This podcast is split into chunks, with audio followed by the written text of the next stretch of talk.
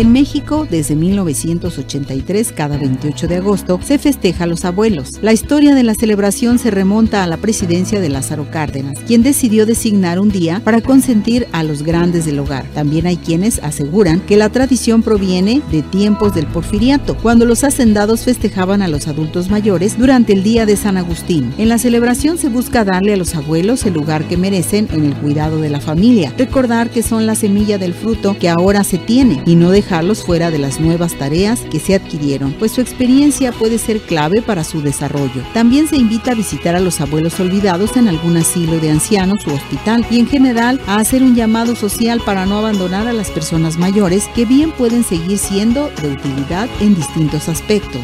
Felicidades abuelos por todo su amor y sus enseñanzas. Son parte fundamental de la familia de Arriba Corazones.